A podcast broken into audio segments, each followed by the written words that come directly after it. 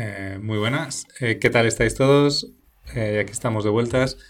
vamos a comenzar ahora un poquito con el follow-up. Tenemos poquito del, episodio anterior. vamos a empezar de nuevo, porque estoy con el cerebro todavía dormido. No eres el único. Empieza tú contando otra vez. Vale. Pues cuando quieras. Uno, dos, tres.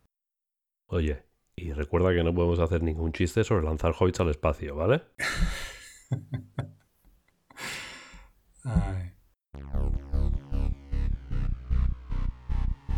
Buenos días, buenas tardes, buenas noches. Allí donde te encuentres, bienvenido seas a Espacio para Todos, tu programa espacial preferido. Aquí te informamos sobre la actualidad del mundo del espacio y te contamos por qué es importante. Ciencia, tecnología, política, lo tenemos todo y te lo traemos en castellano. Tus compañeros durante los próximos 60 minutos seremos nosotros, Ízaro López García y JL Galache. Bueno, buenos días, ¿qué tal? Eh, bienvenidos otra vez al episodio de Espacio para Todos. Eh, en este tercer episodio tenemos poquito follow-up simplemente confirmar que John Glenn viajó a la Estación Internacional Espacial en el 98 a la edad de 77 años. Y bueno, y ahora empezamos con, un episodio bastante interesante, con noticias que ya mencionamos la semana pasada, pero que yo creo que teníamos que indagar un poquito más porque son, son noticias que van a afectar la economía del espacio y el desarrollo de esas tecnologías, eh, por lo menos en los próximos cuatro años. Y la primera es que el Congreso norteamericano pasó una propuesta eh, de la NASA eh, con el, los presupuestos del próximo ciclo. Y en ellos han sugerido a la NASA realizar una misión a Marte tripulada y que esta misión se realice antes del 2033. Entonces, bueno, eh, empezamos ahí. José Luis, ¿quieres comentar un poquito más sobre eh, las implicaciones? Yo me gustaría luego hablar un poco de las cosas que no se han financiado, pero ¿tienes tú un poquito eh, de opinión sobre el, el presupuesto y este, esta orden o sugerencia de, de ir a Marte? Sí, bueno, hola a todos estaba aquí escondido detrás de las ondas de Ízaro. Eh, pues sí, aquí estamos hablando del presupuesto de la NASA, porque como dice Ízaro, es, es importante para todos, porque es la number one en el mundo de la exploración espacial y eh, es la referencia para el resto del mundo. Así que lo que hace la NASA o deja de hacer, eh, pues nos importa a todos y el presupuesto que han pasado este año, que es de 19.375 billones de dólares, billones americanos, es decir, 19.375 millones de dólares, que suena mucho, es un poquito menos en dólares reales que el presupuesto del año pasado. Y bueno, luego hablaremos de lo que no está en el presupuesto, pero lo que sigue en el presupuesto son eh, los proyectos de exploración espacial y realmente eso es en lo que han hecho hincapié en la exploración humana hay algún proyecto de exploración robótica que no está incluido, pero realmente quieren traer de vuelta la exploración humana, que bueno, pues no se hace desde realmente la era Apolo, aunque tenemos astronautas que han subido a la estación espacial y que al borde del transbordador, pues ahora lo que quieren es potenciar el SLS, el Space Launch System, el sistema de lanzamiento espacial, que va a tener la capacidad de mandar astronautas pues realmente a casi cualquier parte del sistema solar, aunque no hay ningún plan de que vayan a, Plutón, por ejemplo. Pero hay un sector de la NASA que tiene muchísimas ganas de utilizar el SLS para mandar a astronautas a la Luna y, por supuesto, a Marte. Y creo que por ahí hmm. iba Ízaro. Ízaro quiere hablar de los proyectos de ir a Marte. Que, que vamos a ver, porque, a ver, la NASA, para los que para los que hayan estado bajo de una piedra, ¿no? vamos a decir, que, la NASA ha estado hablando de ir a Marte pues, décadas, yo, que bueno, desde, desde los 77, ¿eh? casi. Sí, siempre está ahí, ¿no? De, ah, la NASA está trabajando y, vamos a hacer esta cosa, vamos a hacer la estación espacial para probar cómo viven los humanos en el espacio para luego ir a Marte. Y la estación espacial ha cumplido, pues, ya no sé cuánto, 20 años mm. o así de vida. Y todavía no hay planes definitivos para ir a Marte.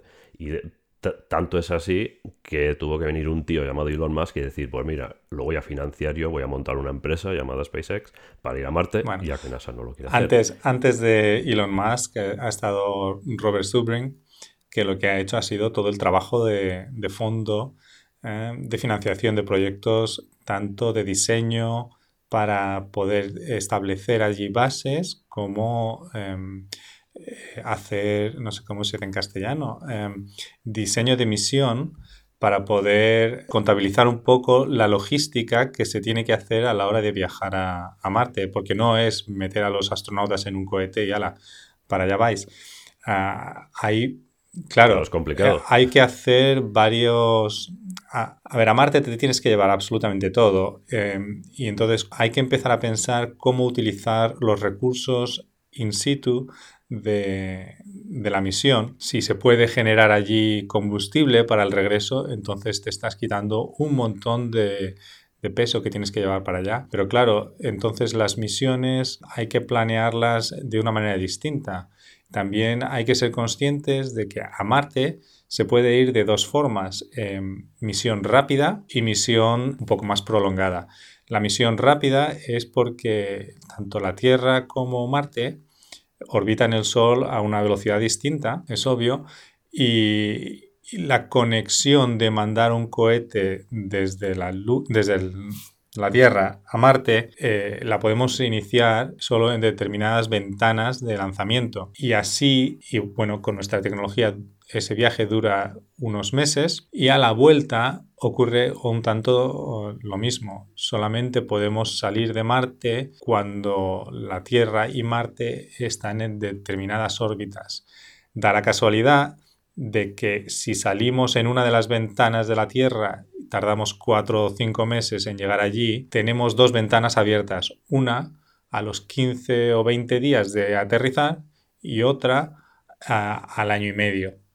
Entonces, esta es una decisión que hay que, hay que tomar. Y ambas estrategias conllevan una planificación logística distinta y un desarrollo de tecnologías, como por ejemplo la generación de combustible in situ, los procesadores atmosféricos para hacer captura de gases y, bueno, generación de energía y todo esto.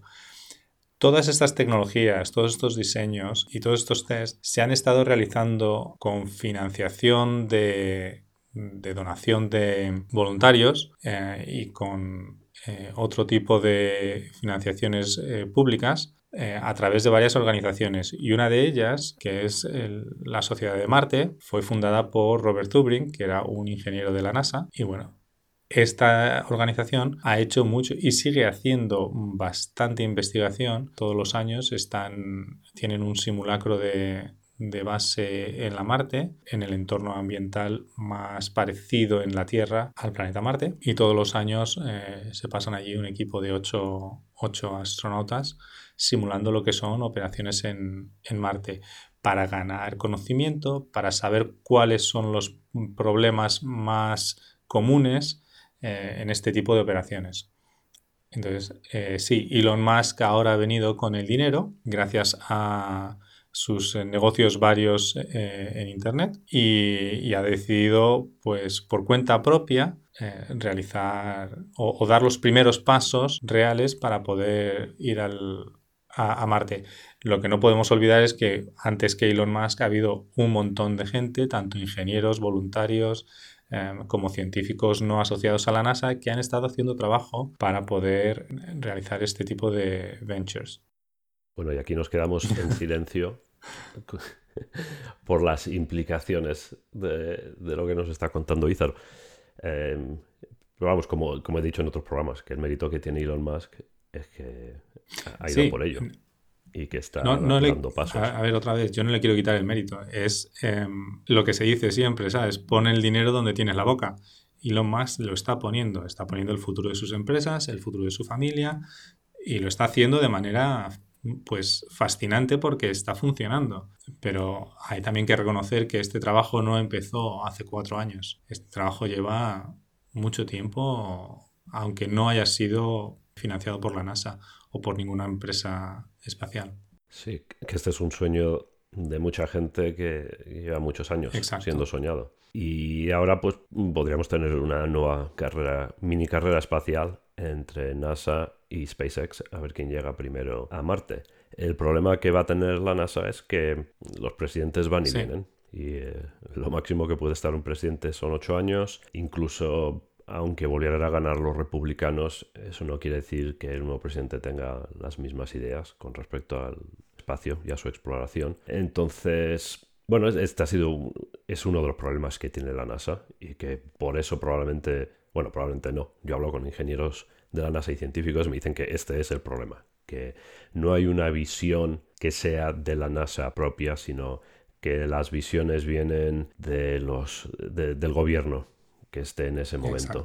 Y que y, los gobiernos son como las veletas que apuntan donde apunta el viento. Y entonces pues aquí les han, les han dado este mandato con este presupuesto que tenéis que llegar a Marte en los años 30, pero si esto, eso quiere decir que tienen que estar trabajando en esto y tiene que ser lo prioritario para la NASA durante, las, durante los próximos 15 años, por lo menos. Y eso yo no lo veo claro. No.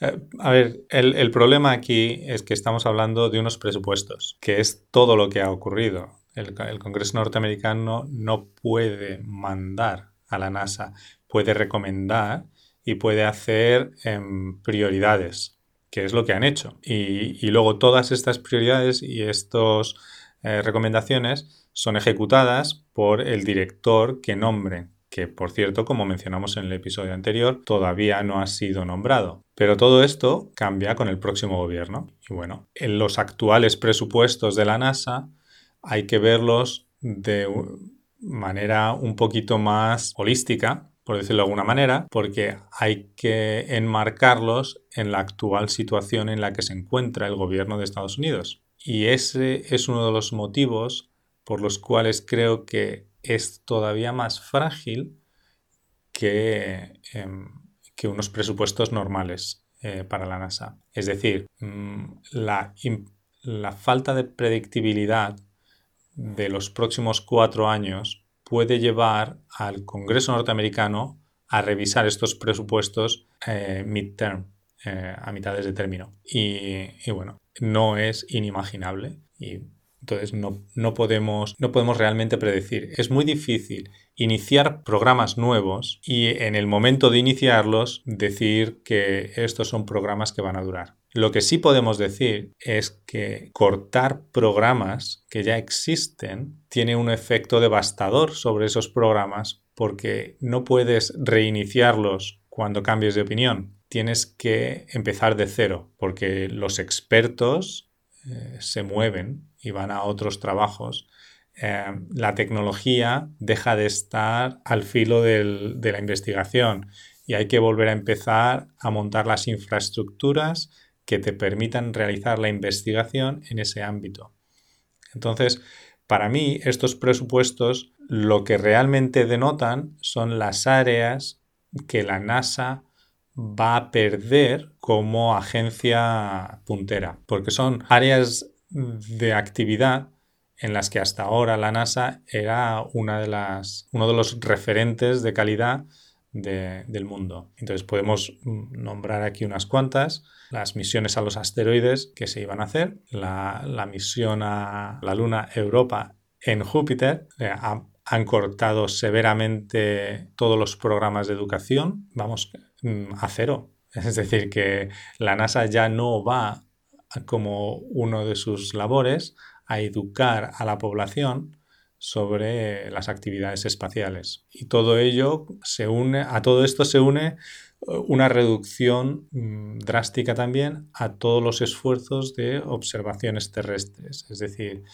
lo que nosotros utilizamos, o nosotros en el eh, sentido de los seres humanos, lo que nosotros utilizamos para hacer los tests y, desarrollo de tecnologías de observación para otros planetas o asteroides, todas esas actividades la NASA ya no va a hacer. Y entonces, bueno, esos cortes de actividad van a tener implicaciones a muy largo plazo. Y eso sí que se puede garantizar, independientemente de qué gobiernos entren y salgan en la Casa Blanca. Porque, ya digo, reiniciar estas actividades después de un periodo de tres o cuatro años de no hacerlas, no es factible.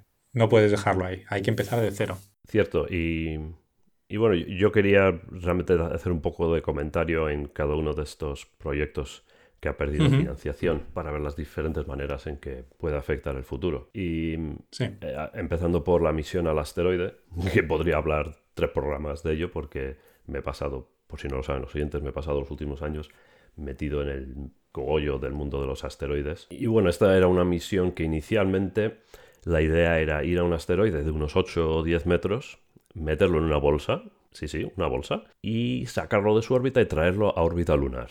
Y luego, una vez en órbita lunar, pues iba a utilizar el SLS, el Space Launch System, para mandar astronautas a visitar a ese asteroide y, realizar paseos y análisis del asteroide, interactuar con el asteroide. Y supuestamente esto era práctica para el cohete para práctica también para los astronautas y, y, para volver a la Luna también, de alguna manera. No gustó esta misión, la NASA estaba bastante dividida y, luego se, simplificó un poquito. Además estaba la dificultad de encontrar un asteroide adecuado, eh, que no es fácil encontrar asteroides cercanos a la Tierra de ese tamaño y menos que estén en una órbita apropiada para poderlos visitar y traerlos de vuelta. Entonces se cambió la misión y la nueva misión eh, consistía en viajar a un asteroide más grande y recuperar una roca de ese asteroide, una roca de pues, quizás un metro de tamaño más o menos, eh, que se iba a agarrar, se iba a posar una sonda con unos brazos debajo, iba a agarrar la roca, luego iba a despegar. Y lo interesante de esta misión es que luego se iba a hacer eh, una prueba de tracción gravitatoria con esta roca, la sonda y la roca. Y la tracción gravitatoria en lo que consiste es llevar una sonda o una nave con gran masa, de ahí que se hiciera una vez agarrado a la roca, y te colocas cercano al asteroide y la tracción gravitatoria de tu nave va a mover un pelín el asteroide. Y la idea es que si haces esto durante muchísimos años puedes cambiar la órbita del asteroide. Y esto tenía implicaciones para el estudio de métodos de mover asteroides por si acaso un día nos encontramos, bueno, por si acaso no, para cuando nos encontremos ese asteroide que lleva nuestro nombre y que se va a chocar contra la Tierra. Y esta misión tampoco ha gustado demasiado y se ha cancelado. Y, esta sí que ha tenido bastantes ingenieros y científicos trabajando en ella. Y, la verdad es que el problema de, cancelar estas misiones, además del problema de, la tecnología y de lo que comentas tú, Ízaro, de que eh, luego si quieres reiniciar, pues no, no puedes simplemente apretar un botón y reiniciar es que desmoraliza, porque tienes ingenieros y científicos que están currándose esta misión durante años en muchos casos y luego se cancela. Y tú estás ahí, le has metido años de tu vida a una misión en la, en la que crees realmente y de repente, pues por razones que, a ti te parecen inconsistentes, alguien dice, pues mira, se cancela. y, ya está, y, tienes, y ya apaga y vámonos. Es una de las cosas que no se tiene muchas veces en cuenta cuando se hacen planos a largo plazo, y es que la innovación, la investigación, la realizan individuos. Y estos individuos, si no están motivados o bien dejan de hacer su trabajo bien, o se van a otros sitios. Y es ese capital humano, esos recursos humanos, los que no, pueden volver a recuperar porque han perdido credibilidad. O sea que sí, tienes razón. Sí, cuando los que están trabajando son funcionarios, porque hay muchos contratistas, pero cuando son funcionarios yo creo que es peor, porque los contratistas se pueden desmoralizar y pueden decir, pues que te den, me, me largo a otra compañía o me largo a otro proyecto, lo que sea. Pero cuando eres un funcionario, pues no puedes decir, pues me voy de la NASA. tienes ahí un, trabajo fijo, tienes tu, pensión invertida, llevarás años o décadas trabajando en la NASA, tienes a toda tu familia ahí y es un poco difícil decir, ala, pues ahí que te den NASA. y te tienes que ir a trabajar al proyecto en el, al que te manden. Ni siquiera tú puedes decir, pues me quiero ir a otro proyecto que, pues mira, este es interesante. Eres un funcionario y eres un mandado. Y, bueno, otra misión que es la de eh, el aterrizador, se puede traducir así, aterrizador en Europa. Eh, que esta, por lo menos esto e, era, no era una misión en la que se, hubieran invertido años eh, de diseñar tecnología. O sea, esto era una propuesta Y, la pena aquí es que mm, se rumorea que ha sido cancelada no por motivos de coste o, porque no se le vea sentido, que era un poco lo que se, hablaba del asteroide, que no tenía mucho sentido esa misión, eh, que era mejor simplemente ir directamente a la Luna o ir directamente a Marte.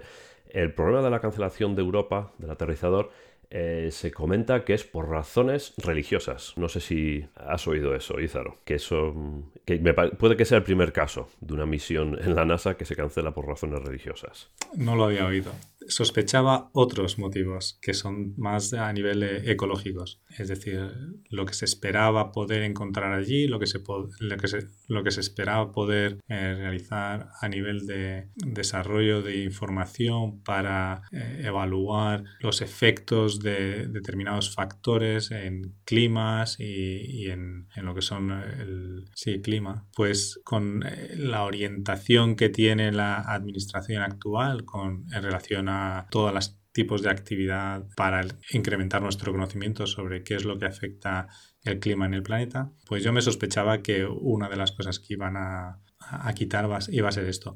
No creía que el tema religioso fuera tan fuerte. Pues mira, vamos a hablar un poquito de ello. Primero eh, expliquemos por qué Europa, por qué es interesante esta luna es una de, las lunas galileanas, que son las llamadas así porque las descubrió Galileo, eh, que construyó un telescopio muy simple, pero lo suficiente como para que cuando apuntó a Júpiter vio que había cuatro puntitos, que a veces eran tres, y que se movían de una noche para otra. Sí. Que, es lo que le dijo, lo dejó claro que no eran las miquitas en, la, en los espejos, eh, del telescopio. eran cosas que se movían ahí fuera. Y sí, y, fue eso lo que le llevó a declarar que la Tierra giraba alrededor o orbitaba alrededor del Sol y no al revés, que fue toda, todo este problema en el que se metió con la Iglesia porque la iglesia en aquel entonces, claro, decía que la Tierra era el centro del universo. Y, Europa es la cuarta de, estas lunas, o sea, la, más pequeña de las cuatro. Es una luna rocosa, es un poco más pequeña que nuestra luna, pero lo que tiene interesante es que está cubierta por una corteza de hielo, hielo de agua. Y tiene una superficie muy lisa, se, tiene estrías marrones, pero la, la superficie es lisa. Y esto lo que nos lleva a pensar, bueno, digo nos, a los científicos listos e inteligentes que estudian Europa, eh, les lleva a pensar que es que eh, este hielo se está renovando y porque no, no, se, no se ven cráteres o se ven muy pocos cráteres como se ven en, otras lunas. Y estando en la vecindad de, Júpiter, eh, te tienen que caer asteroides, no, no hay más remedio. Entonces eh, es una superficie joven que, mm, que debe ser rejuvenecida por agua líquida. Y esa agua líquida se piensa que debe de estar por debajo de esta corteza de hielo, de la misma manera que hay agua líquida debajo de las placas de hielo en el Ártico, en la Tierra. Exacto. Y por eso ha habido mucho interés desde siempre en mandar una sonda que pudiera aterrizar y la idea es que penetre el hielo y llegue hasta mm. eh, el mar o el océano que pueda haber debajo, que quizás es un océano que cubre toda la luna. La importancia que yo creo que hay que destacar aquí es que es el agua líquida. Es decir, nosotros en el planeta Tierra hemos visto vida en todos los sitios donde hemos encontrado agua líquida, incluido a 20, 30 metros de calderas de volcanes activos. Es decir, en cuanto la temperatura baja, a 80 o 100 grados centígrados, eh, la vida aparece ahí, incluido en fosas marinas donde no hay luz, em, donde la actividad geotérmica tiene el agua a varias eh, decenas de grados, ya te digo, a 100, 120, incluido 150 grados. Ahí hay animales, eh, en este caso bacterias, y entonces ese es el, mayor interés que tenemos en, en llegar a Europa porque hay agua en estado líquido. Y lo que queremos es ver si hay agua en estado líquido, existe allí también, ya sean condiciones las que sean, eh, algún tipo de vida. Exactamente. Es, creo que es el candidato, eh, bueno, después de Marte, aunque todavía no hemos encontrado nada en Marte, pero es la mayor candidata a, a tener vida. Y aquí es donde está el problema, que hay ciertas personas en la administración del gobierno ahora mismo en Estados Unidos, que son muy religiosos, fundamentalistas cristianos, y su creencia es que la vida existe en la Tierra y punto. Siguen, eh, digamos que no son tan avanzados como la Iglesia Católica, que admite que probablemente existan alienígenas y bueno, tiene, tiene una visión muy abierta de, de, la vida extraterrestre. En este caso no es así en la administración americana y es lo que se rumorea, que la han cancelado porque no quieren eh, financiar una misión eh, que posiblemente encuentre vida en, otra parte, bueno, fuera de la Tierra. Y como decía, debe ser la primera vez que se ha cancelado una misión por estas razones, si es que son estas las razones que nunca lo van a admitir. Obviamente. Es decir, que aquí estos son conjeturas. Bueno. Y bueno, una cosa que haría el encontrar vida eh, en otro sitio que no sea la Tierra es educar, porque anda lo que no aprenderíamos Exacto. de esto. Y bueno, pues se ha cortado la financiación para los programas de educación, eh, que he de decir que esto ya había pasado. Y ya eh, durante el mandato de Obama se recortó mucho el, dinero que iba destinado a la financiación. y lo que hicieron es que reorganizaron las tareas educacionales y, por ejemplo, el Smithsonian, que es una pseudoagencia del gobierno de Estados Unidos y tiene muchísimos museos, eh, tiene el mandato de educar a la gente sobre, no solo sobre ciencia, también sobre arte, eh, pero de, extender la educación sobre ciencia y arte entre los americanos. Y, ellos se llevaron parte del presupuesto que hubiera ido a los programas de educación de la NASA. Y ya digo que esto fue hace unos años, bajo Obama. Parece ser que aquí han, han cortado lo poco que quedaba, pero también de decir que cuando se financia una misión, aunque la, financia la NASA, estas misiones son propuestas por científicos e ingenieros que algunos trabajan en la NASA, pero la mayoría están fuera, en, otras instituciones de investigación o en universidades. Y, cada misión tiene varios instrumentos, que generalmente cada instrumento eh, tiene su lo que se llama investigador principal, que está en su universidad o centro de investigación y se ponen de acuerdo, se crea un equipo con docenas de personas, se hace la propuesta y, la NASA en algún momento decide cuál de las propuestas va a financiar. Y siempre en todos estos programas parte de la financiación va hacia educación. Es decir, que es, forma parte de la misión, que no es solo vamos a construir una sonda para mandarla a donde sea y a estudiar esto, sino también necesitamos X dineros para poder luego los datos que consigamos, lo que aprendamos, diseminarlo entre el público americano y mundial y para eso necesitamos tener unas cuantas personas trabajando en programas educativos. Entonces, aquí lo que se corta realmente es lo que sale de la NASA, que no son de misiones específicas y que la NASA antes diseminaba y ahora, pues al, menos durante los próximos cuatro u ocho años, pues no lo va a hacer. Y, quizás eh, esto sea lo que a mí más me duela. De, lo que se ha recortado. Porque si la NASA no puede educar al público sobre lo que están aprendiendo, el público en algún momento no va a saber qué es lo que hace la NASA y les va a parecer que esto es un sistema cerrado y opaco y van a decir, bueno, ¿y para qué tenemos la NASA si no hace nada? Y no es porque la NASA no haga nada, sino porque la NASA no tiene dinero para educar al público sobre lo que está haciendo. Sí. Y, bueno, y la labor que, tienen ellos eh, de inspiración de las nuevas generaciones de, ingenieros, de científicos, eh, de astronautas, todo eso va a desaparecer. Claro, porque mucho de esto de educación, no sé, a lo mejor la gente está pensando en páginas web, pero no, no es esto. Tienen programas que mandan astronautas, científicos ingenieros que eh, van a las escuelas hablan de, los trabajos que hacen y esto lo han mencionado muchos de los actuales astronautas y científicos, que hablan de, pues se acuerdan cuando tenían seis años que vino un científico o un astronauta a su colegio y les habló de lo que hacían. Y, eso les pareció, cuando tenían esa edad, les pareció increíble y maravilloso. Y eso fue lo que les inspiró a seguir este camino. Y eso se va a perder. Y eso se va a perder.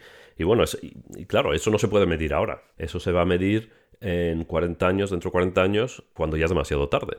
Sí. Y, de nuevo, no podemos apretar un botón y decir, ahora queremos ingenieros y científicos que estén inspirados. No se puede hacer así. No, no funciona. Y desgraciadamente muchos de los que están ahora mismo en la Casa Blanca no lo van a experimentar, no van a poder sufrirlo en sus carnes. Exactamente, exactamente. Estarán muertos. Y bueno, el último punto es la reducción en observaciones terrestres. Que de nuevo se, ha hecho un poco bajo la rúbrica de que NOAA, que ahora mismo, ahora mismo no me estoy acordando de, del acronismo. Las siglas. Sí, em. sí. Pero vamos, que son los que observan eh, la Tierra para estudiar la atmósfera y los mares, eh, que deberían ser ellos. los que realicen estas labores. Claro, el problema está en que, bueno, le cortan la financiación a la NASA, pero que sepamos, no le están mandando esos millones a NOAA para que ellos puedan hacer estas observaciones. Y de todas formas, eh, la NASA también tiene que estudiar la Tierra porque la NASA tiene que lanzar cohetes, por ejemplo, y para eso necesita saber eh, las condiciones climatológicas, el estado de la atmósfera y un montón de, cosas más. Y por supuesto, eh, los datos que recoge la NASA los comparte con la NOAA y, viceversa. Y digamos que, eh, que, tienes dos jugadores importantes estudiando la atmósfera terrestre. Y ahora nos vamos a quedar con uno y que ya han dicho que de hecho le van a recortar la financiación. Mal fundado, eso te iba a decir. NOAA es de National Ocean Oceanic and Atmospheric Administration. Para los que no están familiarizados, es la agencia gubernamental de los Estados Unidos que se encarga de hacer todas las mediciones eh, y predicciones del tiempo, del clima, los cambios y bueno, hasta día de hoy pues han estado haciendo un trabajo pues para ser capaces de identificar eh, no solo qué es lo que está pasando, sino cómo mejorar y cómo, cómo prevenir determinados efectos. Y obviamente esto es algo que la actual administración de la Casa Blanca pues tiene poco interés en que, en que se sepa y que se siga eh, divulgando. Bueno, así que con la política hemos topado. Sí, bueno, eh, era inevitable y yo creo que en futuros episodios, cuando hablemos de otras agencias espaciales alrededor del mundo, pues vamos a tener que, obviamente, hablar de cuáles son los intereses políticos de, de cada uno de los gobiernos, porque esto indudablemente termina afectando los presupuestos de estas agencias como estamos viendo ahora con el caso de la NASA, y al final son los presupuestos los que deciden qué es lo que se tiene que hacer. Eh, no tenemos eh, financiación ilimitada, ni ningún país tiene eso. Entonces, eh, las prioridades que cada, un, que cada país pone nos dicen muchas veces cuáles son las prioridades de, esos gobiernos y, y, qué es lo que hay de fondo. Así que los iremos tratando así como vayamos. Yo espero que podamos hacerlo de manera imparcial, pero bueno, ya sabéis que nosotros lo que queremos es eh, la defensa de, de toda la exploración espacial y el continuado desarrollo de estos programas. Y a veces pues nos duele oír noticias como estas. Sí, bueno, no, no, sé hasta qué punto podemos ser imparciales, porque como dices tú, nosotros estamos del lado del equipo exploración. Sí, eh, me refiero imparciales al nivel convencional. Eh, no, nos, eh, no tenemos problemas con ideología de un lado u otro, por lo menos en estos programas. Lo que sí vamos a ser es críticos con determinadas decisiones, independientemente de quién sea quien tome esta decisión. Sí, aquí lo, os, damos nuestras opiniones, por supuesto, que son opiniones, pero basadas en datos y, os queremos dar esos datos. Exacto. Bueno, pasamos a una noticia un poco más feliz, que, a mí me gusta, que tiene que ver con Nueva Zelanda, que es uno de esos países que yo creo que le cae bien a todo el mundo, porque no, a nivel mundial no han hecho nada nada espectacularmente feo. Exacto, no han invadido ningún otro país. Exactamente. Por ahora. No han invadido a nadie. Y, y para aquellos que sean amantes de las películas del Señor de los Anillos, pues sabrán que se filmaron allí, en Nueva Zelanda, que Peter Jackson, el director, es de Nueva Zelanda y también es un tipo que cae bien. Y bueno, aparte de tener muchas ovejas y un paisaje espectacular y gente muy simpática, todos los neozelandeses que he conocido son simpáticos, ahora mismo eh, bueno, la historia que vamos a contar tiene que ver con el primer lanzamiento que van a realizar al espacio. O sea que otra, otro país que se une a la lista de. ya. que es una lista muy larga. Que de nuevo, tendremos que hablar de eso en otro programa, ¿no? La lista de países que han lanzado algo al espacio. Así sí, con capacidad de lanzar. Sí. Y, y ahora le toca a Nueva Zelanda hay una compañía que se llama Rocket Lab que fundó un neozelandés, eh, que tengo aquí el nombre, porque lo quiero decir bien, Peter Beck. Y, es un, tipo un tipo interesante que tiene que tiene esas ganas de, empujar a la gente un poco como Elon Musk porque empezó hace años y estaba lanzando cohetes cohetes sonda es decir que no llegan al espacio no llegan a orbitar pero sí que suben varias decenas de kilómetros eh, en el aire y llevan experimentos eh, suelen ser cohetes pequeñitos, ¿no? pues a lo mejor 6-7 metros, y realizan experimentos científicos o, militares que necesitan estar ahí arriba en la atmósfera, que no se pueden hacer eh, desde tierra, y, donde los globos no llegan. Así que empezó, empezó realmente pequeñito, y una de las cosas que eh, tenían de particular estos cohetes es que eran de fibra de carbono. Y bueno, ha, pasado, ha ido pasando el tiempo, ha ido creciendo en sus aspiraciones el señor Beck y se fue a Estados Unidos y ahora Rocket Lab realmente está basada en Los Ángeles, que no es una compañía neozelandesa, es una compañía americana, pero sí que tiene una subsidiaria creo que se dice así también en español, una subsidiaria en Nueva Zelanda. Y tienen un cohete que lo llaman Electron, con un exterior de fibra de carbono. Y la verdad es que no, parece un cohete, no sé, a mí me recuerda a un cigarrillo ¿cómo se llaman? ¿Electrónicos? ¿Eléctricos? Estos cigarrillos que... Electrónicos. Electrónicos, sí. siempre que veo una, una foto. Ya más poner Electron así en, en unas letras muy... Eh, una fuente muy interesante, eh, muy moderna. Y, bueno, ellos dicen que, que han reducido muchísimo el peso del cohete, que, eso es importante, porque como hemos hablado en otros programas, necesitas la segunda ley de Newton para subir al espacio. Cuanto menos peso de tu cohete, menos carburante vas a necesitar. Eh, o con el mismo carburante puedes llegar más lejos una de dos. Así que utilizan fibra de carbono, fabrican muchísimas piezas interiores con eh, impresión 3D y, dicen que han conseguido una reducción de peso muy grande. Y bueno, esto es un cohete que conste, es un cohete que no lanza humanos. Es un cohete para lanzar cargas pequeñas. Eh, lo máximo que puede lanzar son 225 kilogramos, eh, aunque no dicen hasta dónde, pero debe ser a órbita bastante baja. Eh, lo típico va a ser lanzar 150 kilogramos a una órbita de 500 kilómetros, lo cual está bastante bien, porque 150 kilogramos en CubeSats pues pueden ser 100 CubeSats, dependiendo de cómo de pequeños los has hecho. A ver. Y, sí, no, no. Eh, lo único que voy a incluir aquí es que por lo menos desde mi punto de vista, que es un poquito más eh, a nivel del negocio, este cohete está preparado para, eh, acercar, para hacerse control del nicho de las empresas que lo que quieren son dos o tres satélites para operaciones propias, que no pueden permitirse los costes eh, de, un SpaceX o de un Blue Origin o de un despegue de la, de la ESA.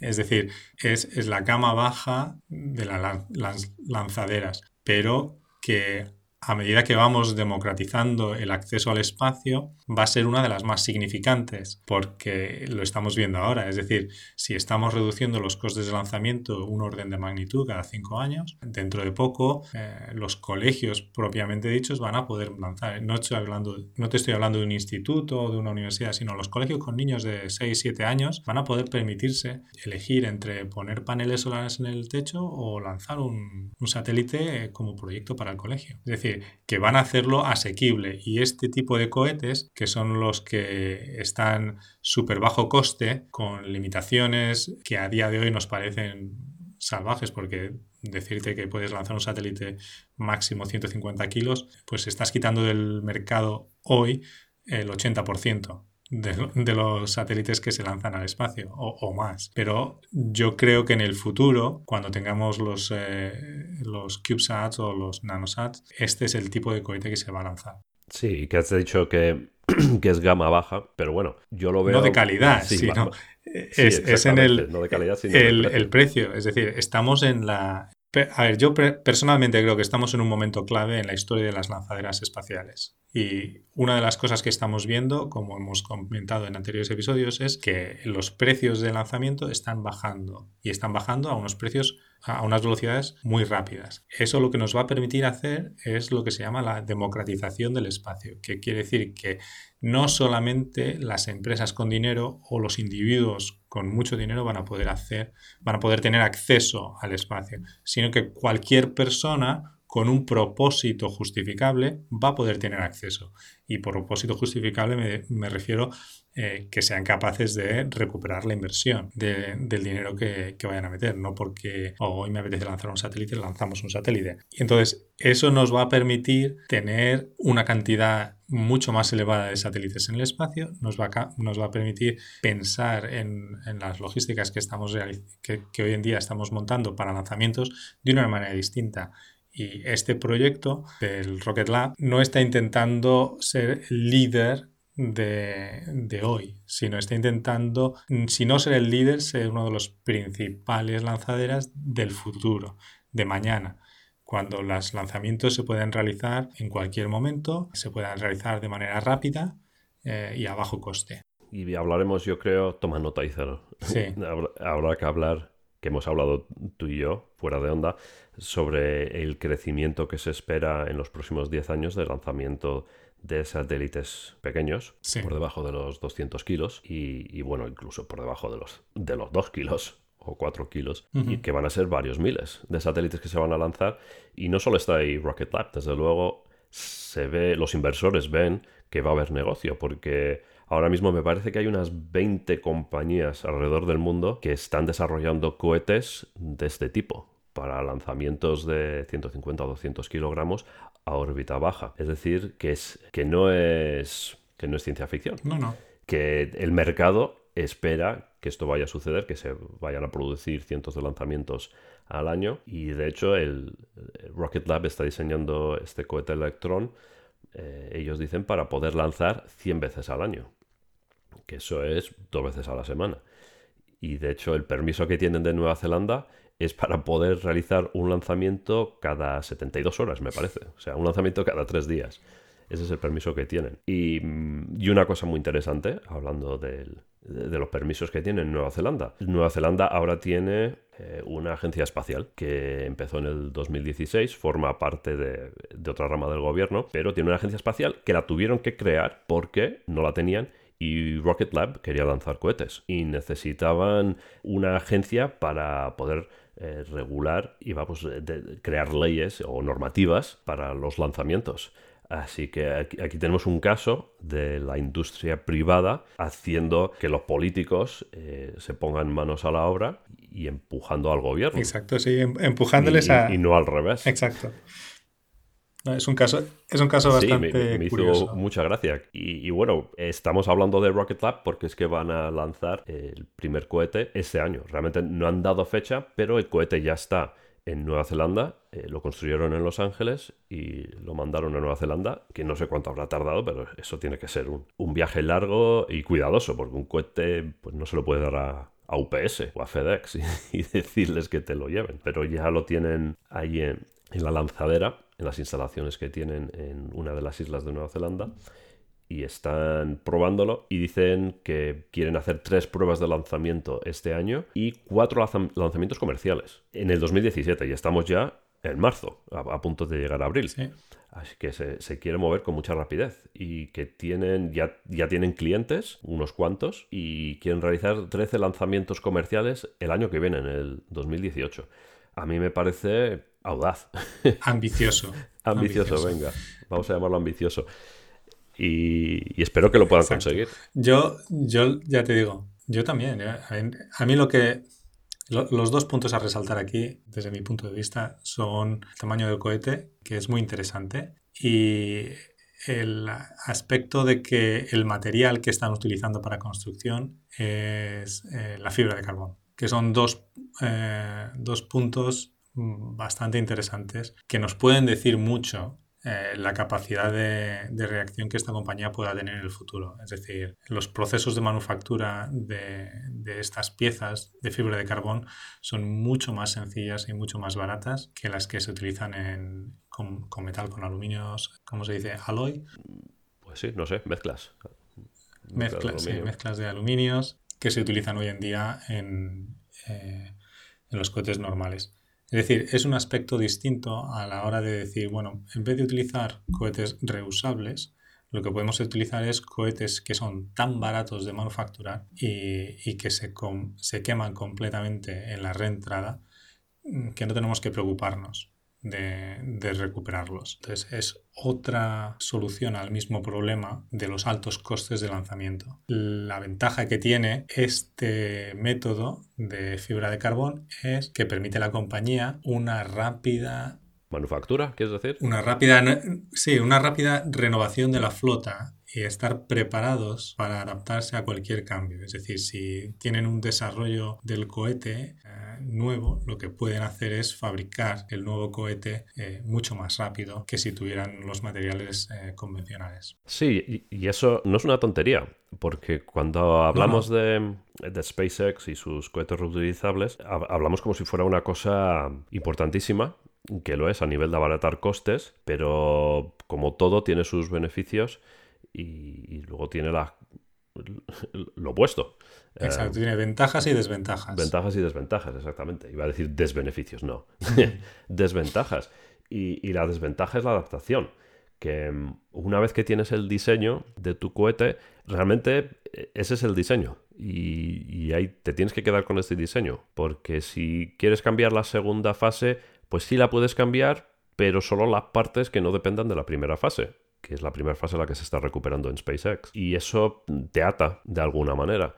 Mientras que Rocket Labs, que en ningún momento han dicho que van a intentar recuperar los cohetes, eh, lo que pretenden hacer es que, es lo que tú has dicho, que se puedan eh, destruir en la reentrada y así no crear detritus.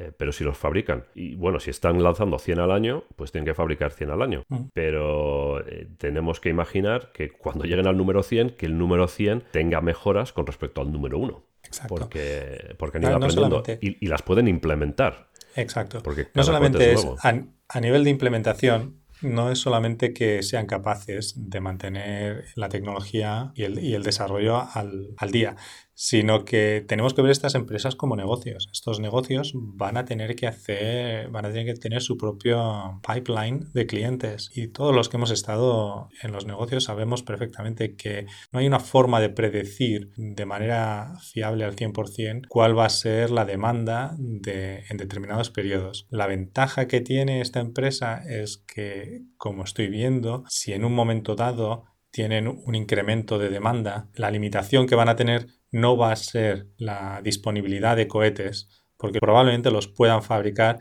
en una semana o dos. La limitación que van a tener va a ser a nivel del regulador. ¿Cuál es el permiso que tienen para lanzar X, número X de lanzamientos? Entonces, esa es una ventaja que cuando tú estás haciendo tu, modelo de negocio, em, realmente es importante, sobre todo cuando estás empezando y es y es difícil predecir cuál va a ser eh, la demanda de tu servicio. Todos sabemos qué es lo que ocurre cuando eh, alguien ofrece un, eh, un, nuevo producto y la demanda es tal que te quedas sin stock y tienes que esperarte a que las fábricas te, te, saquen nuevo stock. En los cohetes convencionales este periodo de tiempo es bastante elevado y por lo tanto normalmente tienes que hacer reservas para lanzar tus satélites con años de antelación. Entonces, esta nos va a permitir poder realizar los pedidos de lanzamiento con mucho menos tiempo de espera, porque la empresa va a ser mucho más adaptable. Y además se van, a ser mucho más adaptable a la cantidad de, lanzamientos porque también van a poder lanzar desde Estados Unidos. No sé si van a lanzar desde Florida, pero sé que tienen planificado una, zona de lanzamiento en Estados Unidos. Y no hemos comentado que Nueva Zelanda, claro, está en el hemisferio sur y van a ser la primera empresa que ofrezca lanzamientos tan al sur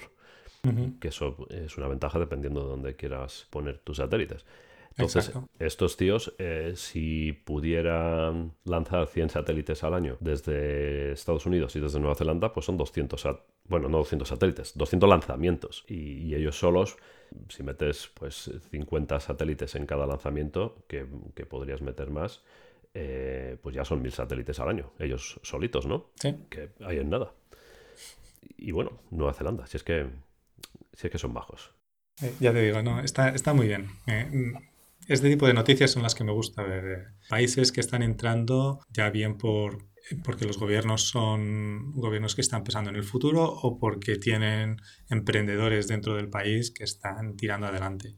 Em, y la verdad es que lo están haciendo bien. Me, alegra poder ver que bueno, Nueva Zelanda lo está haciendo. En algún momento tendremos que hablar de otros países también un poco más conocidos, pero que mm, normalmente no asociamos a, a la carrera espacial. Y ya, bueno, acabamos de decidir que vamos a hacer un programa sobre los nanosatélites y, el comercio que van a crear y así podremos hablar también de que esto es un negocio difícil, que hay, una empresa americana, Firefly Space Systems, que, que estaba, el, el, negocio era exactamente el mismo, crear un cohete pequeño para lanzar nanosatélites y, y bueno, hablaremos de lo mal que lo están pasando ellos. Y también hablaremos de una empresa española, PLD eh, que está localizada en Elche y que también están trabajando, me parece que son los únicos europeos, que están diseñando un cohete para el lanzamiento de satélites pequeños. Y, ellos sí que quieren hacerlo reutilizable, fíjate. Eh, mm.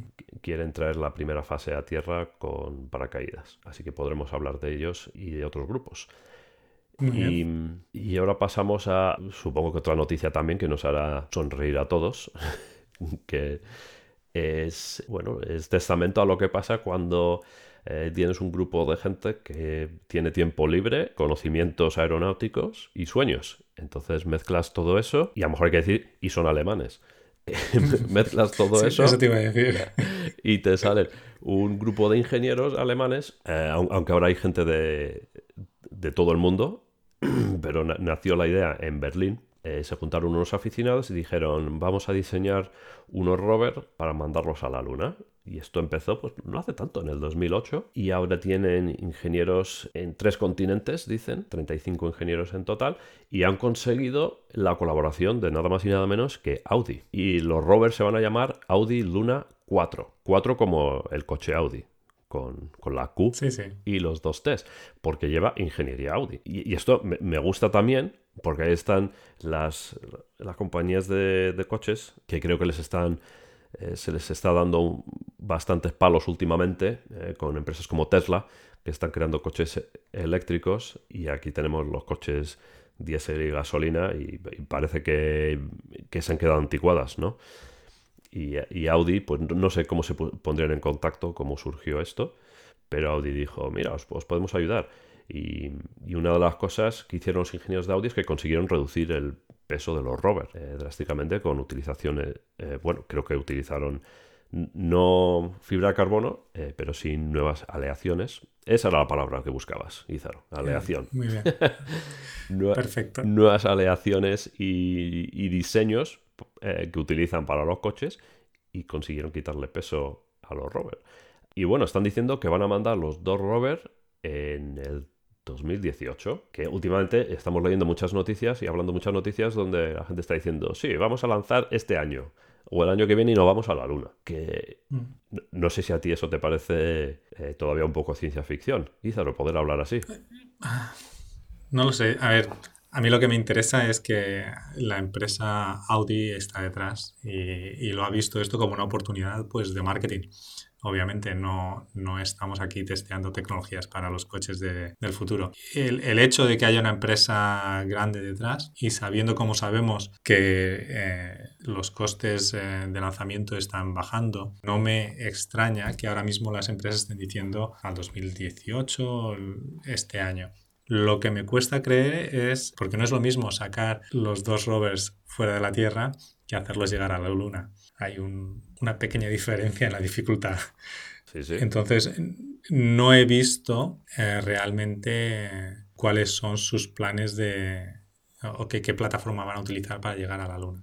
Pues el lanzamiento lo tienen contratado con SpaceX, por supuesto, sí. quién si no, y han diseñado ellos también el, aterrizador. El lunar. El, lander. El lander, sí. El aterrizador, sí.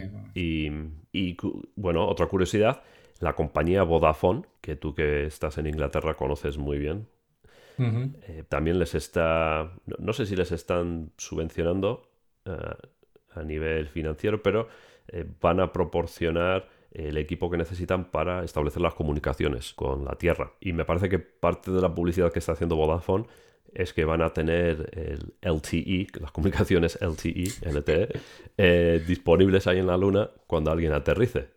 Eh, supongo que tendrán que aterrizar cerca de, del lander, ¿no? Pero bueno, estará muy bien si, si van los astronautas. ¿Quiénes son los primeros que van ahí? Los chinos, ¿no? Los que van a aterrizar. Si tuvieran wifi, ¿no? en la luna. Estaría muy bien.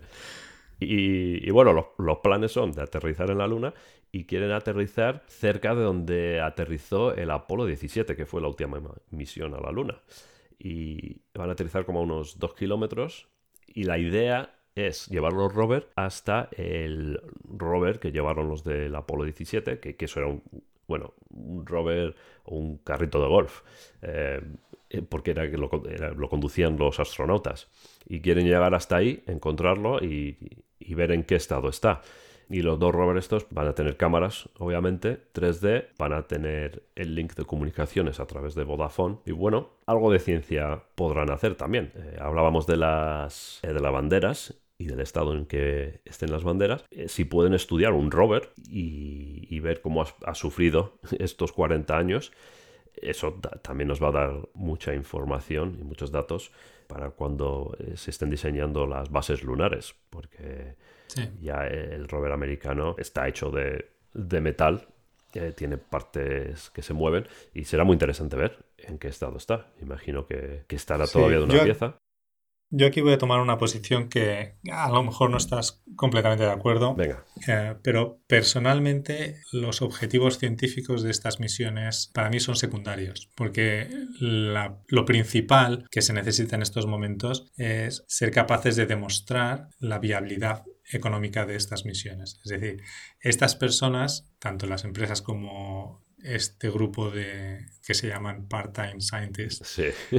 Eh, este, exacto, este grupo de individuos como las empresas que están invirtiendo están haciéndolo porque lo que quieren es poder seguir haciendo. No pueden estar viviendo de donaciones, no pueden estar viviendo de, del aire. Entonces, la gente, eh, estas empresas tienen que recuperar esa inversión. Audi y Vodafone probablemente lo que están intentando es recuperar esta inversión a través de eh, marketing. Es decir, este es un ejercicio de marketing que en vez de coger y, y comprar spots televisivos, están poniendo el dinero aquí para que estén las noticias y en las noticias les den el, el tiempo de, de difusión. Y estos individuos eh, que están poniendo su tiempo para desarrollar este tipo de tecnologías, lo que están es intentando demostrar que es posible llegar allí, que no es necesario tener una gran infraestructura y que por lo tanto podemos utilizar sus servicios si queremos ese tipo de actividades, ya sea a nivel privado o a nivel de empresa. Por eso yo creo que lo más importante en estos momentos es que sean capaces de recuperar su inversión, que sean capaces de tener esa viabilidad económica demostrada porque eso lo que va a hacer es generar un montón de actividades que nos permitan volver a llegar a la Luna, eh, salir al espacio, ir a asteroides, visitar Marte, etc. El tema de la ciencia, sí, estoy de acuerdo que es importante y estoy de acuerdo que necesitamos hacerlo siempre que podamos. Pero para mí en este momento, en estos casos específicos, debemos relegarlo a efecto secundario. Es decir, me conformo con que las imágenes las empaqueten y las, vendan a, juegos de ordenador o creen experiencias de Cinemax 3D. ¿Entiendes? Porque de lo que se trata es de que tengan suficiente dinero como para poder seguir adelante. Esa es mi opinión. Pues siento decirte que estoy de acuerdo.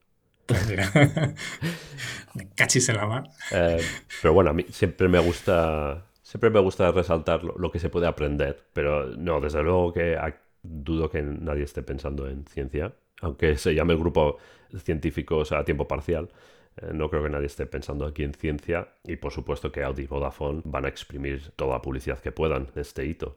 Y de hecho eh, espero que nuestros oyentes puedan ir a nuestra página web, que pronto la tendremos, y, ver la, noticia porque eh, los rovers son muy monos y en la parte de adelante tienen el simbolito de Audi. O sea que aquí no, no engañemos a nadie.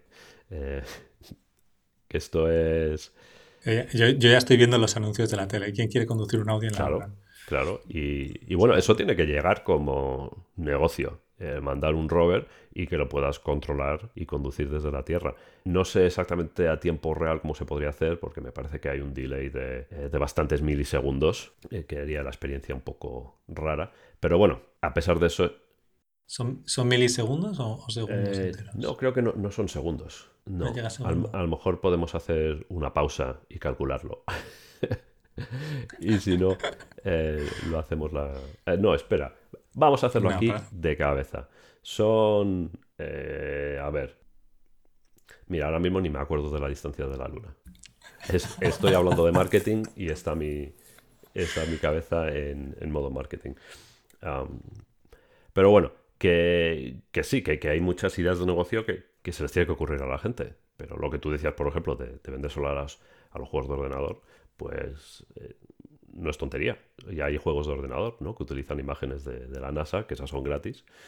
Eh, si las consigue una empresa privada, pues bueno, tienes que pagar la licencia y con la cantidad de dinero que se gastan en financiar o en crear estos juegos de ordenador hoy en día, que son muchísimos millones, pues se pueden permitir pagar lo que sea por estas imágenes. Así que no, estoy completamente de acuerdo que esto es puro marketing para estas empresas y yo creo que los ingenieros esto lo están haciendo porque pueden y porque mola, ¿no? Sí, sí. Porque porque anda que no van a poder fardar con sus amigos. ¿Quién, ¿no? Exacto. ¿Quién no quiere tener un pequeño eh, coche a control remoto en la luna, tío? Exactamente. Eh, o sea, eso van a ser, que dije, treinta y pico científicos, ¿no? O treinta, y pico ingenieros. Pues van a ser los únicos treinta y pico personas que van a poder poner en su currículum diseñé parte de un rover que, está en la luna. Conduzco drones en la luna. Parte de mi CV, ¿sabes? Bueno, eso lo puedes poner en Twitter.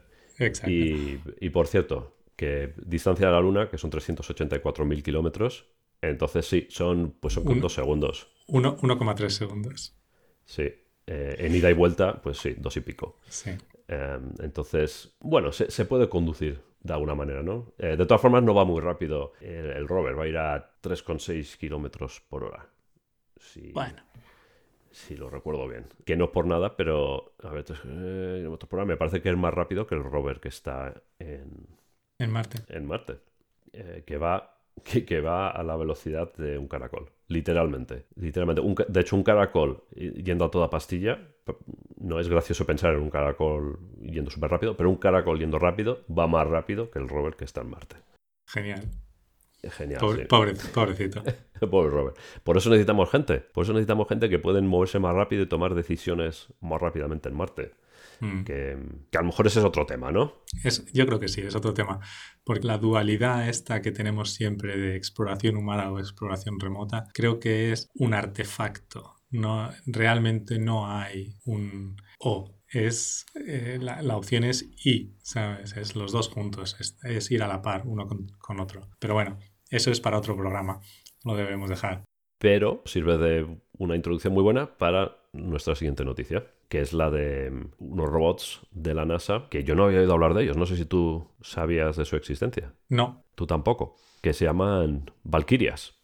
y, son cuatro robots que ha creado la NASA con la idea de que, mm, bueno, no creo que estos en sí vayan al espacio, pero hablábamos el programa pasado, ¿verdad? Sí. De, eh, este proyecto, de este tío loco que está en Kickstarter, eh, de crear un, avatar, que, me parece que fue una buena descripción. Y esto no es exactamente un avatar, pero son robots diseñados para estar en el espacio y para caminar sobre otros planetas y otras lunas. Y como he dicho, se llaman Valkyrias. Eh, han construido cuatro y las han repartido entre varias universidades y centros de investigación. Y la idea es interesante. Eh, la NASA ha diseñado el hardware lo que es el, robot en sí y lo que ha pedido a los centros donde las ha cedido es que diseñen los sistemas de control, el software. Entonces em, pondremos un link a, una entrevista a una estudiante de, doctorado que es eh, una de las que está programando uno de los robots en la Universidad Northeastern, em, que está en Boston, donde yo solía vivir. y los robots me ha dejado impresionado porque caminan, eh, tienen brazos articulados, o sea, son humanoides. De hecho, parecen un poco de Battlestar Galactica. Mm. Interesante, sí. Sí, sí, me acuerdo. A, mí lo que la pregunta que tengo en la, en la, mente ahora es, ¿esto es uno de los últimos programas de educación de la NASA o lo han conseguido meter bajo desarrollo Mm, sí, yo, yo creo que esto no es educación, que esto es desarrollo. Porque, claro, a lo mejor tú estás pensando en la, educación que reciben todos los estudiantes que van a estar trabajando en ello. Eh, el acercarme no solamente a universidades, sino a centros educativos de instituto y demás, creo que es una acción bastante que inspira mucho a las próximas generaciones y que da pie a ser capaz de enseñar y demostrar a los estudiantes que todo esto que se está haciendo a nivel de la NASA lo puede hacer cualquiera, solamente hay que poner las horas de, de trabajo detrás. Es decir, que no son... Es siempre lo de... Lo que ocurre, ¿sabes? crees que los astronautas son superhombres o supermujeres, pero en realidad lo único que han hecho son personas como tú y como yo que han estado entrenando, estudiando, entrenando y estudiando. Le han puesto las horas. Y eso es muchas veces lo que necesita un, estudiante. Eh, saber que ellos pueden hacerlo. Si, si realmente quieren y se ponen eh, serios, pueden hacerlo. Por eso creo que, que hubiera sido un buen, un buen punto final para los programas de educación de la NASA. Yo espero que esto lo hayan metido dentro de los programas de, de, robótica o de desarrollo de sistemas de vuelo o algo así. Eh, de tal forma que, que pueda seguir. Sí. Y creo que, por lo que yo sé, esto no lo van a cancelar, o por lo menos no he oído nada. Y mira, estoy viendo aquí que una de las universidades eh, que tiene uno de los robots es la Universidad de Edimburgo. Por ahí, por Edimburgo, anduviste tú, ¿no? En tus tiempos jóvenes. Sí, sí, sí. Sí, yo estuve en el colegio. Hace, mucho tiempo. Así que hace ya demasiado tiempo. Pero me ha, gustado lo que has dicho de, eh, de enseñar a los estudiantes lo que es posible. Que que sí que es una de las cosas que yo vi en mis estudios de posgrado, que mm, antes de llegar pues te piensas que, es algo súper difícil, esotérico y que tienes que ser, no sé, una mente privilegiada para, para sacarte un doctorado eh, o hacer cualquier tipo de investigación. Y lo que te das cuenta una vez que te metes y que lo estás haciendo es que lo que necesitas es un mínimo de inteligencia, preparación, un buen o una buena mentora y ponerte ponerte manos a la obra, meterte de lleno, dedicarle horas y de repente un día levantas la cabeza y dices, joder, si es que estoy haciendo ciencia o, estoy haciendo ingeniería y, he sido capaz. Y yo no sé si eso es culpa nuestra de los científicos, que lo hacemos parecer esotérico y difícil, o, la sociedad, no, no, sé exactamente quién tiene la culpa, pero yo me encuentro mucha gente que cuando les, les digo lo que hago, me dicen, buf, yo no podría hacer eso. Y hablando con ellos, pues eh, es gente inteligente, preparada en lo suyo y, que tienen éxito dentro de su área profesional y digo, pues eh, lo que has hecho, lo mismo que has hecho, el esfuerzo que has metido y las ideas que has tenido para tu área profesional, es lo mismo, lo podrías haber hecho dentro del mundo científico y habrías probablemente tenido el mismo éxito o más, pero de alguna manera la gente piensa que que es algo súper difícil, reservado para unos pocos. Y quizás también es eso de las, las visitas de las que hablábamos a los colegios, que los niños se dan cuenta de que, de que esta gente es humana, que son como su papá y su mamá, y que son como van a ser ellos cuando sean mayores, que, que, no son raros, y que ellos también pueden eh, aspirar a eso. Exacto, sí. Eh, yo ya te digo, para mí me, me, resulta inspiracional y me gusta, me gusta que lo hayan mandado a los centros educativos. Pues a ver si puedo ver el de Edimburgo, no sé cuánto tiempo estar allí. Eh, aunque ahora mismo no vivo cerca de Edimburgo, eh, sí que me resulta factible irme para allá, más que ir a cualquier otra universidad de Estados Unidos, obviamente. Así que... Sí, y no creo que, que esté ninguno en España, así que ahora mismo que estoy en España no podré ir. De todas formas, tendrán que estar varios años. Sí, seguramente. Estos, no son proyectos simples, pero, pero bien por la NASA. Sí. Me alegro. Y con esto llegamos a nuestra última noticia, em, que pues yo creo que hablamos de SpaceX en todos los programas, ¿no? Bueno, es que ahora mismo están un poquito más activos, ¿no? Eh, si hubiéramos empezado hace, seis meses, pues no, no, tendríamos mucho de qué hablar. O sea, que no es la ley. Yo pensé que era la ley. Que en todos los podcasts de ciencia y técnica aeroespacial hay que hablar de SpaceX. Hay que hablar de SpaceX. Ah, no es la ley, vale. Vamos a, vamos a ver a ver cuántos duramos y si tenemos que tenemos la oportunidad de poder hablar de cada, en cada uno de estos episodios de alguna noticia. Pero sí, esta vez es seguir un poquito más el desarrollo que hemos tenido, es finalizar. Eh, SpaceX ha, ha, finalizado ya la misión que tenían, que se llamaba CRS-10, en la que finalmente la cápsula Dragón, sin tripulantes, pero sí llena de todas las muestras científicas y algunos experimentos y todos los desechos de la estación espacial, fue bajada a, a la Tierra con éxito. Entonces, bueno. Y recuperada. Recuperada, sí. Ahora tendrán que hacer sus estudios sobre los daños que ha sufrido durante la reentrada, no daños, más el desgaste, eh, donde ha sufrido por, por, los temas aerodinámicos, etc. Que está quemadita, si se ven las fotos. Es súper bonita y blanca, ¿verdad? Cuando la lanzan. Lo que es normal también. Me extrañaría que no estuviera eh, quemada.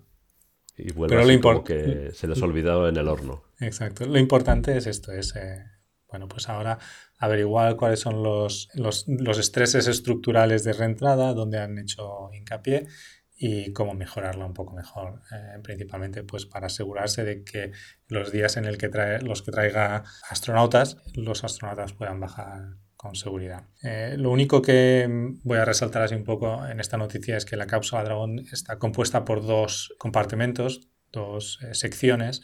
La presurizada, que es la parte de la cúpula, que es la que tiene más eh, forma tradicional, y una que es más cilíndrica, que es donde va el cargamento que no está presurizado durante el regreso. Y, bueno, esto permite a la cápsula pues traer grandes cantidades de, de material desde la estación espacial. Y al parecer, por lo que leí, parte de lo que tienen que traer de vuelta es la basura. Obviamente. Otro tipo de basura espacial, la basura que se produce en la estación espacial. Y decía la noticia que antes de la reentrada eh, había sido eyectada esta basura, que lo mencionaron así como de paso, y no, sé si tú sabes exactamente cómo hacen esto, porque claro, eso tiene que ser, no hay, no hay nadie ¿no? que tire la basura, entonces no sé cómo, cómo la eyectan, hay un, compartimento que se abre, que está presurizado, se abre y entonces la basura sale. ¿Tú sabes cómo funciona? No, no, no lo tengo claro, porque no lo he, Mira, lo leeré para el próximo follow-up. Pero, como decía, ahora la cápsula de reentrada traía dos secciones, la cilíndrica y la, la, cónica. La cónica es la que va con presión, va presurizada, y la cilíndrica va sin eh, la presión. Creo que las basuras deberían de ir en la parte cilíndrica y aunque entiendo lo que dices de tenerla presurizada para que haya un movimiento de escape, como sabemos, cualquier escape que lances también va a cambiar la órbita del, de, la, de la cápsula Dragón y entonces creo que habrían intentado minimizar esto lo más, lo más posible. No lo sé, tengo que mirar exactamente cómo, cómo se hacen estas operaciones de eh, eyección de las basuras. Bueno, es posible, como tiene las dos secciones, y en las fotos que he visto de la recuperación, lo que está, ahí es la, parte, cónica. Entonces es posible que todos los desechos vayan a la parte cilíndrica y la parte cilíndrica se queme en la atmósfera, y lo que recuperen es solo la cónica. Posiblemente, no lo sé. Miraré. Porque no veo la cilíndrica en ninguna de las fotos. No, yo tampoco lo veo. Me parece que cuando he visto los, los vídeos de eh, por ordenador, claro, las simulaciones, los vídeos bonitos que hacen, solo aparece la mm. parte cónica cayendo a, mar. El, eh, ¿Cómo se llama? En el vídeo que hay de... Porque puedes ver el vídeo de, de, cuando se desconecta eh, la cápsula Dragón de, de, la estación espacial. Creo recordar que sí se veía en la, la, parte cilíndrica. Lo voy a mirar y lo ponemos en el follow del, del, próximo episodio. Pues sí, sí, sí. Que eso va a ser interesante, a ver exactamente cómo funciona el dragón. O la dragón. Sí. Pero bueno. A ver, ¿Tenemos noticias rápidas hoy? Uh, nada. lo único, eh, la noticia de Blue Origin, que quiere realizar un lanzamiento tripulado para finales de este año.